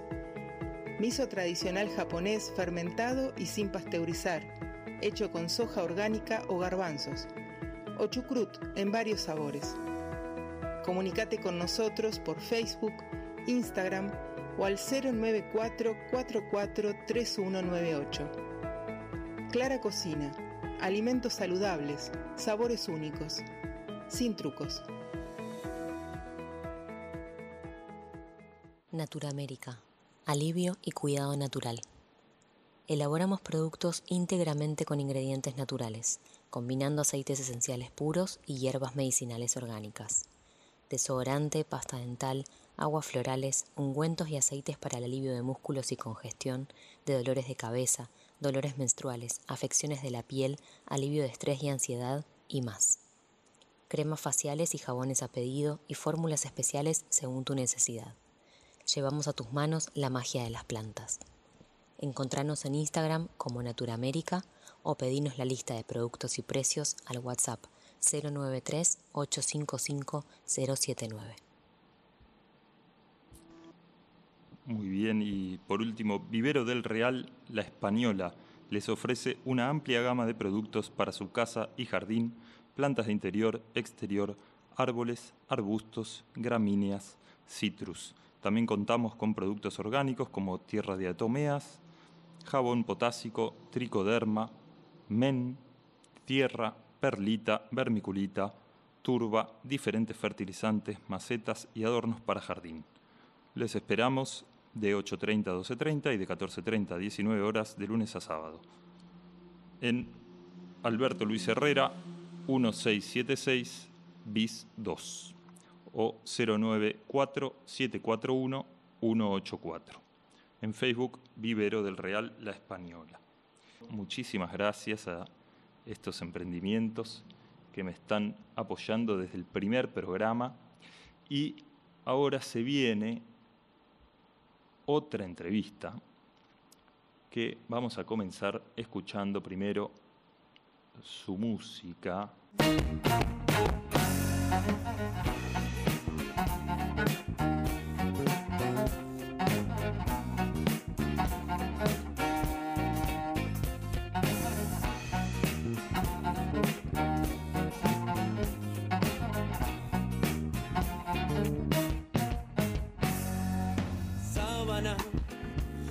Tinta mágica que puede perecer o no, pero yo sé que es cosa seria, seria, sin mancha ni rayones, si la canción del amor, mi campeón fuera sin cordones.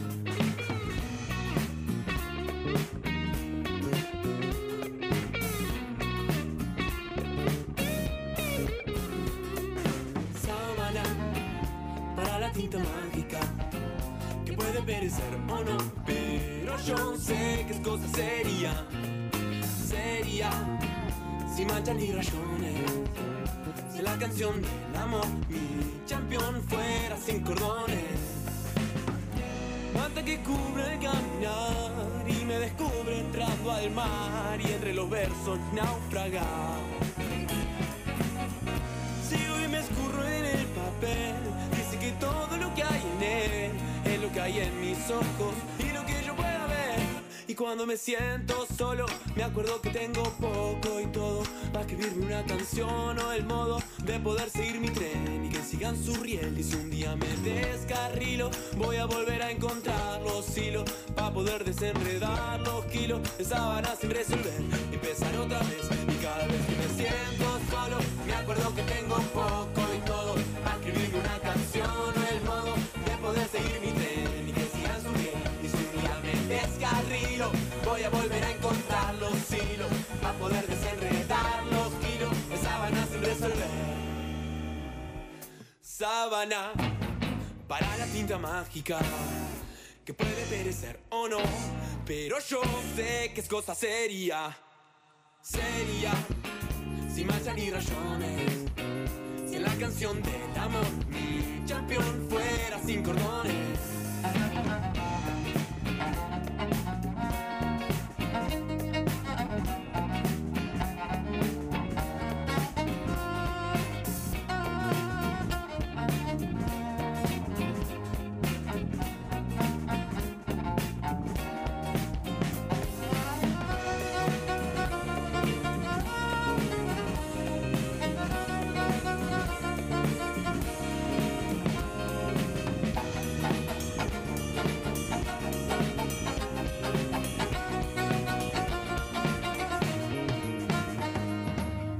Sábana para la tinta mágica que puede perecer o no, pero yo sé que es cosa seria, seria, sin mancha ni rayones.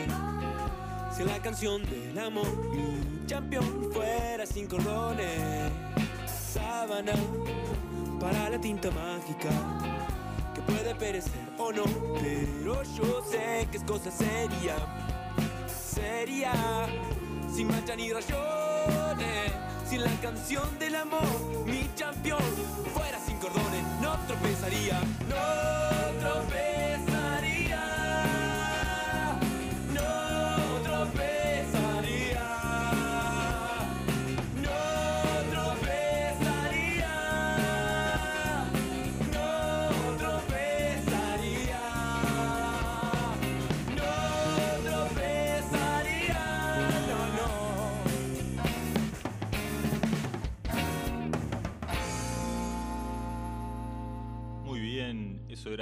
era Salandru, banda que conocí hace, bastante poco, la verdad que no me acuerdo muy bien cómo, este, sinceramente, pero bueno, me encantó, eh, me, me movilizó especialmente una canción que después vamos a escuchar, y tenemos, decidí invitarles a hablar aquí al programa, me encantó también una presentación que tienen, si quieren buscarlo en Instagram, buscarles como Salandru con S. Acá está Michelle Chatón o Chatón. Bienvenido, Michelle, de Salandru. A ver si te escucho. Bueno, buenas noches. Ahí estás. Muchas gracias por la, por la invitación, Leandro. Por favor, un placer tenerte aquí. Este, contaba que me encantó una presentación que hicieron ahí, una presentación de, era- es un videíto, búsquenlo ahí, que, que cuentan un poco la historia este, de Salandru. Sí, sí. Este, hace poco que hicimos ese, ese video como para, para que la gente, bueno, en dos minutos más o menos tenga, tenga como un pantallazo de lo que, de lo que es la banda, ¿no? Y, lo- y como- y el recorrido que, que hicimos en, en estos 10 años que la banda comenzó en el 2010. ¡Wow! ¡Qué bárbaro! Pero tuvieron un hace, parate. hace bastante tiempo. Un parate importante, ¿no? ¿O no? ¿O siguieron todo el tiempo? No, e, en un momento, sí, hace como 3, 4 años tuvimos un parate, pero por, por viajes de, bueno, de algunos que se iban a estudiar para afuera, otros que, otro que grabó un disco en, bueno, en, Italia, y ahí hubo como un parate, pero en general siempre estuvimos este, en actividad, tocando y bueno, y, grabando también. Qué bueno. Y están eh, por tocar y por sacar el segundo disco, ¿no? Ya han sacado. Sí, sí, se, se vienen muchas cosas lindas. Qué bueno, ¿querés contar? Vienen muchas cosas lindas. Este, bueno, lo primero que va a suceder es el toque el 11 ahora de marzo en Plaza Mateo. Vamos a estar ahí, que queda en la Rambla y Sarmiento, en el Parque Rodó. Y bueno, nos, gustaría Montevideo. Ah, aclaro que hay, audiencia de, varios lugares. Ah, nos están escuchando por, todo, por todos lados. Sí, no sé bien, de, seguro de Argentina, de Colonia, eh, Santa Ana. Y bueno, y, quizás Montevideo también, y Atlántida, y no sé. Atlántida, espectacular. Ahí va. Y dentro de poco, seguramente en este mes de marzo también, quizás a fines de marzo, lancemos un otro adelanto de, lo que va a ser nuestro segundo disco. Ya lanzamos el año pasado uno de los temas que va a ir en el disco que se llama Isla que Inventé. Sí. Y, y, bueno, este, ahora vamos a lanzar un segundo adelanto que viene con un video. Y bueno, más adelante saldrá el disco entero también. Ahí va. Sábana no es parte del disco. Fue un. No, Sábana, Sábana salió como simple. Ahí va. Sí. Vamos a escuchar en, breve ahí Isla que inventé. Este, y bueno, ¿querés contar un poco cómo, cómo se conforma la banda? Eh, se conocieron en el liceo, ¿no? Sí, nos conocimos en el Liceo Yava. Este, ahí surgió todo en, el bachillerato artístico de acá de, que, se, que se creó en el 2006. Ahí va. Ese bachillerato artístico y nosotros cursamos en el, en el año bueno 2010 y 2011. Ahí nos conocimos. Este, la banda, bueno, tiene, se conforma por este, batería, bajo, guitarra eléctrica, guitarra acústica, eh, violonchelo, eh, percusión y, bueno, voces. ¿Y cantan Somos, todo eso, casi todos? Cantamos todos, sí. Maravilla, me encanta eso. Somos siete en total. Claro. Me, me, maravilla eso, ¿no? Como que se encuentren en el liceo, bueno, como Almendra, si no me equivoco, fue así también o algo parecido. Sí, es verdad. Eh, pero que coincidan, viste, esas personas y después sigan tocando 10 años, ¿no? Como qué importancia esos espacios de, encuentro y, y, tuvo que ver algo, o sea, el, bachillerato artístico, ¿cómo, cómo fue Sin duda. Sí. Sin duda tuvo que ver porque, bueno, en ese, eh, las propuestas más que nada, sobre todo de música y, las materias este, relacionadas con, con el arte, eran de creación. Entonces eh, fueron encuentros de creación este, permanentemente, este, con diferentes actividades donde nos permitía bueno, crear canciones este, en la materia de música sobre todo. Y ahí nos fuimos conociendo también este, como, bueno, eh, todos los compañeros, ¿no? Eh, bueno, eso. Y se fue dando el encuentro y nos conocimos ahí y a partir de ahí es que, bueno, dijimos, vamos a juntarnos a ensayar y a, tocar, que era, era lo que más queríamos en ese momento, y bueno, así fue que surgió la banda en el, liceo. Después se fueron eh, integrando otras personas que, que, se conocieron en otro lado. Que no eran, no eran del liceo, pero bueno, mm, sí, un tiempo después se fueron integrando más, y componen, componen, perdón, componen varios, ¿no? Del, del grupo. Sí, eso también es algo este, especial. Sí, está bueno, es, es, es eh, está bueno porque se nota la, como la, la diversidad también ahí en ese, en ese, en el sentido compositivo y, y, siempre tratamos de que bueno, que la, que la mayoría tenga su lugar también en, en, eso, ¿no? Todo un, un arte, ¿no? El, el, los vínculos ahí en la grupalidad. Claro. Sí, sí, sí. Todo un viaje. Este, para nosotros es genial porque, bueno, este, nada, compartimos eso y mismo muchas canciones también las, componemos en conjunto, entonces, claro. Este, es súper rico ese proceso. Y qué importante también pensaba esto del el bachillerato artístico en estos tiempos de, que se están eh, sacando, digamos, horas de, arte de las, de las escuelas, acá al menos. Sí, bueno, sí, acá, acá también se está quitando horas de, sí, acá en Uruguay, digo. Sobre todo, Yo estoy en Colonia. Sí. Ah, estás en Colonia, sí, perfecto.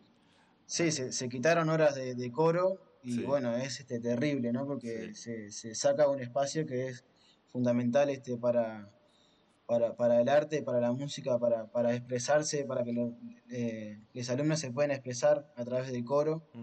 Y bueno, se, se, quita gran parte de ese espacio que es fundamental en la, en la educación, en la, la, formación de una persona. Totalmente.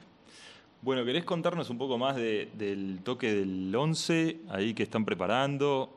Si van a tocar el disco entero nuevo o no, o tocan algunos de las este, sí, vamos a hacer este, un show bastante largo, este, que va a contener este, las, las canciones de, nuestro primer disco, que se llama Pinturas en lo Alto, y este, la mayoría de las canciones que, vamos a, sacar en nuestro segundo disco. Ahí va.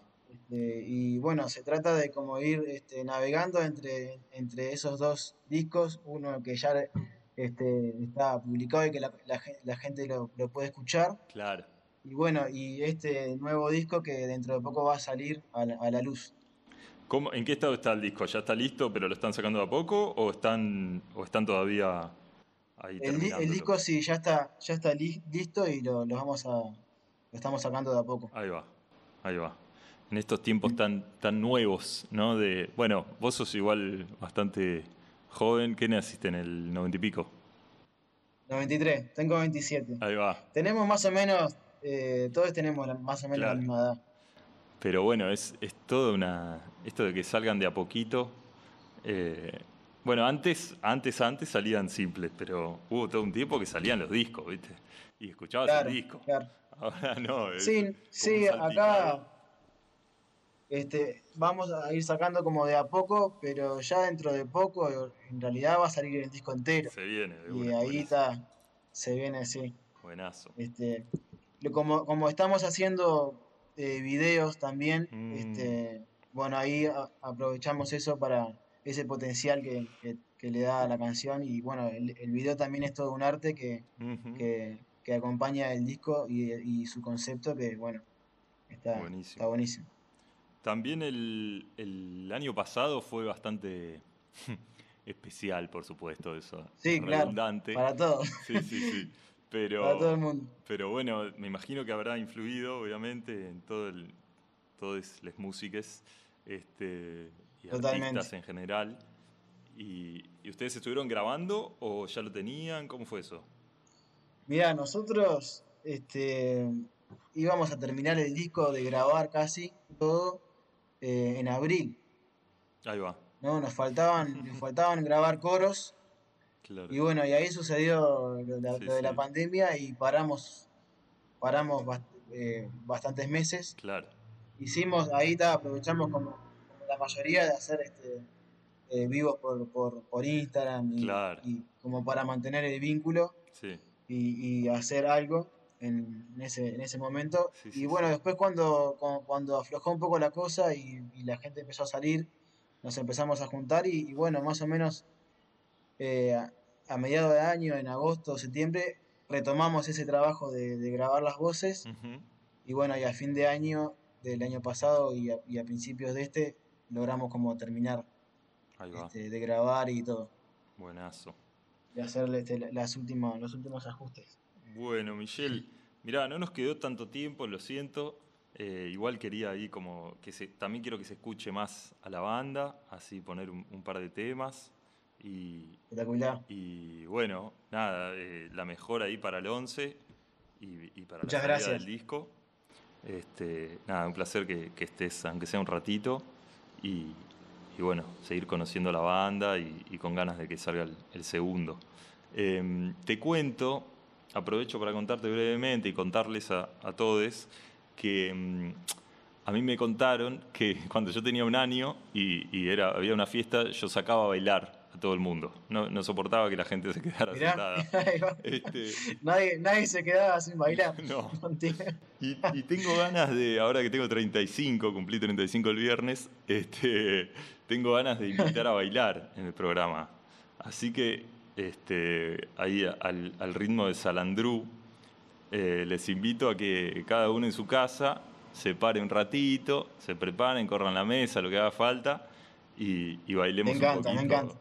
Estas, estas canciones. Me encanta esa, esa iniciativa. De una, vamos arriba. bueno, viene Mil Maneras, Isla que Inventé y Pinturas en lo Alto. Vamos a ver si entran y si no, nos, nos pasamos unos minutos que empezamos unos minutos tarde. Muchísimas gracias, Michelle. Eh, muchísimas gracias a, quienes estuvieron escuchando, ahí diciéndome que, que, se escuchaba un poco bajo, un poco alto, etc. Eh, gracias también a, Luli y a Fabián que estuvieron ahí. Muchas gracias a quienes están apoyando este programa, este, Naturamérica, El Vivero de la Española, em, el Deli de las Rosas y Clara Cocina. Y bueno, muchas gracias a la radio y vamos arriba. Nos vemos. Bueno, muchísimas, muchísimas gracias por la, por la invitación. Dale. Vamos arriba. Buenazo, que vaya muy bien. Saludos y bueno, terminamos bailando. ¿eh? Vamos arriba, muchas gracias y nos vemos el jueves que viene con otro programón.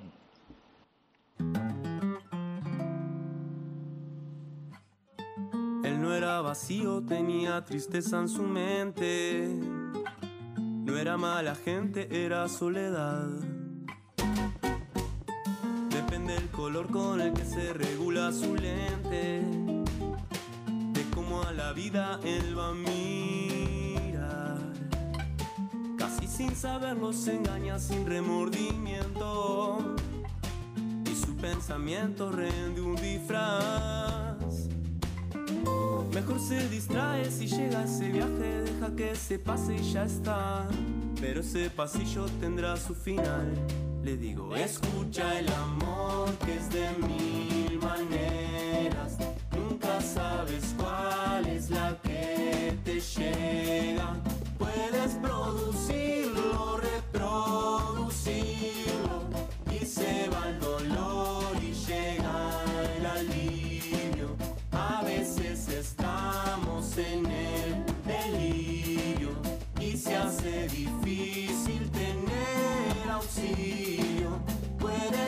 esconderte de tus problemas, pero si enfrentamos se va la pena. Y si ves el sol, su brillo te puede quemar. Solo hay que saber con qué ojos mirar. calor, úsalo si anda más allá. Escucha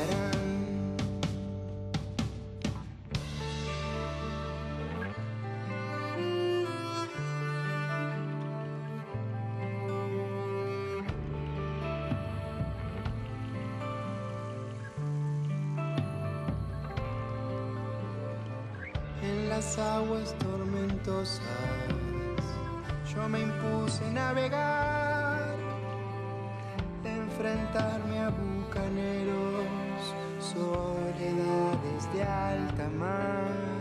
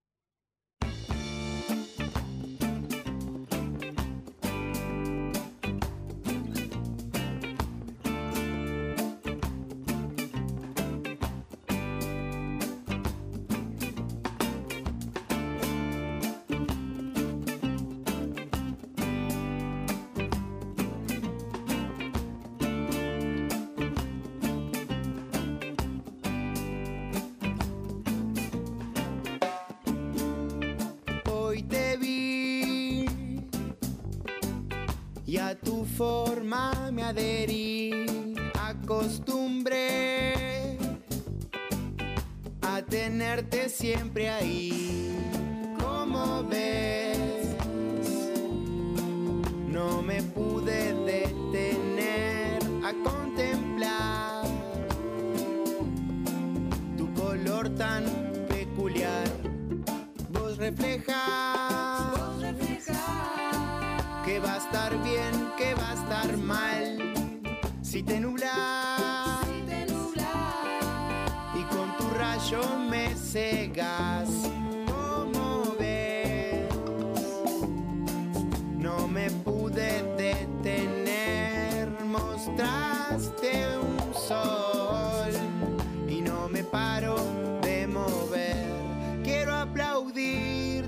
Atardecer para la luna conocer, enamorar a una mujer y compartir tu amanecer. Quiero aplaudir tu atardecer para la luna conocer, enamorar a una mujer y compartir tu amanecer.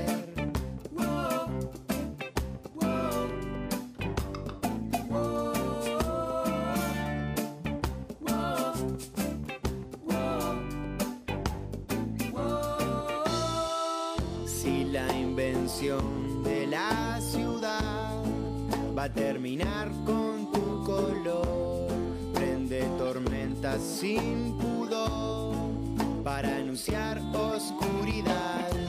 Si hay que salir de